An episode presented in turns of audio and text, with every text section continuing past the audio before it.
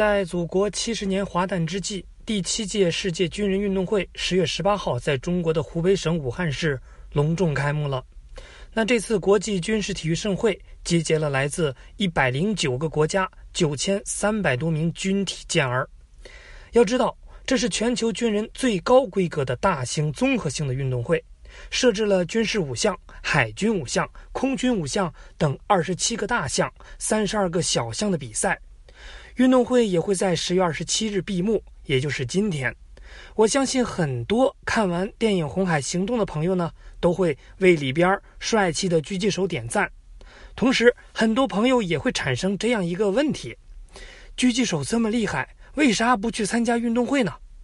其实参加奥运会也不是不可以，主要是狙击和射击是两码事，而狙击的军事性更强，需要强大的体能。同时还得考虑角度、温度、风向等等。那打一发子弹可能需要等十几个小时，有的呢还需要等好几天。而射击只对精准有要求，上奥运赛场狙击手的优势并不大。那军人都去哪儿比赛呢？当然是世界军人运动会了。那有的人呢就疑问了：世界军人运动会啥来历？啥级别都有些啥项目呢？开头咱们蜻蜓点水的说了两句，那下边呢咱们多聊几句。首先呢，军运会是军人国际最高级别的赛事，四年一届，规模等级堪比奥运会。而军人参赛的历史呢，最早可以追溯到古希腊。为了让自己更好的活下去，古希腊军人会举办一些比赛交流经验，比如早期的赛跑。都是运动员带着盾牌和武器跑，而每一项都和实际的作战有关。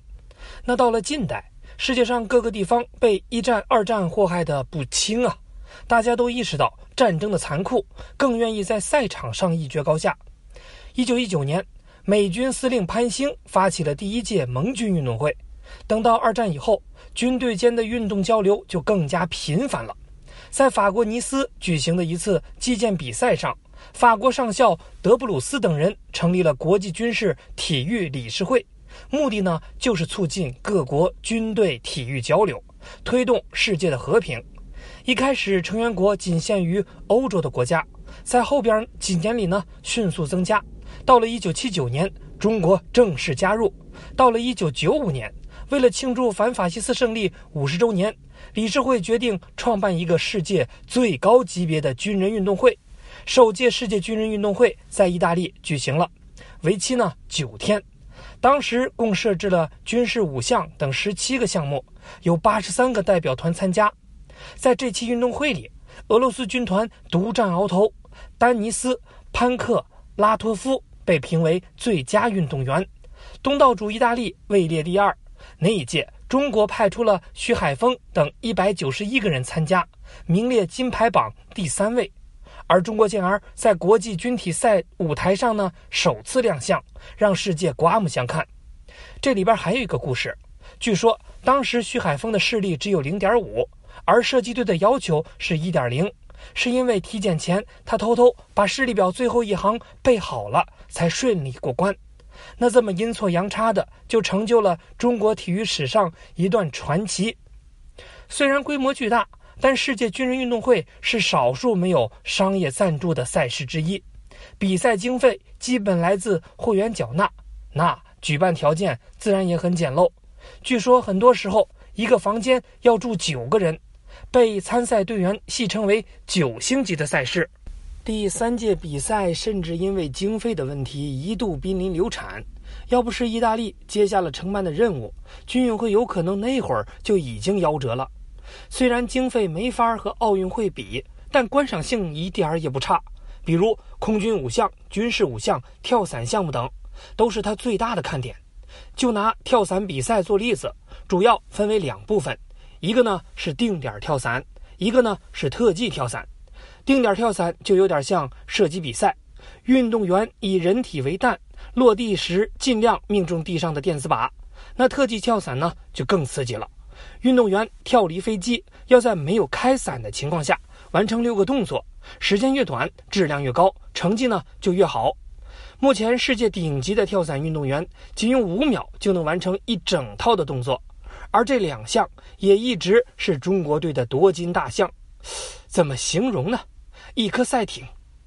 而军事五项更是脱胎于实战的演习。一九四五年，欧洲盟军进行了一次大规模的演习，其中荷兰伞兵在着陆以后迅速集结，全力奔跑，越弹坑、铁丝网、壕沟，然后呢，再把手榴弹投向敌人。经过激烈战斗以后，他们取得胜利。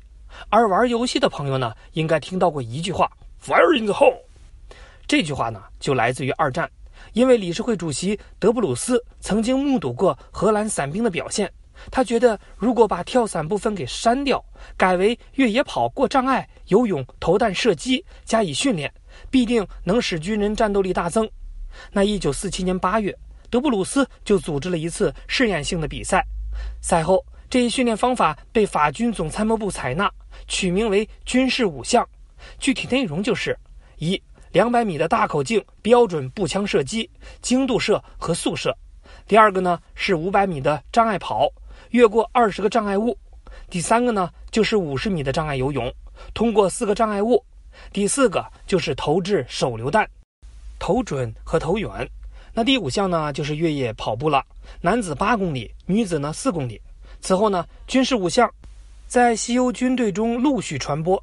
以美国为首的西方国家长期称霸这项比赛，但在第三十一届世界五项锦标赛上，中国队击败了群雄，夺得团体冠军。这是亚洲队伍第一次夺得该项目的冠军。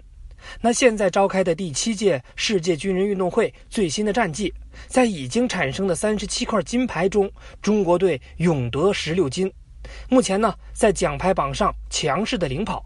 最后。让我们对最可爱的人喊一嗓子：“中国军人，加油！”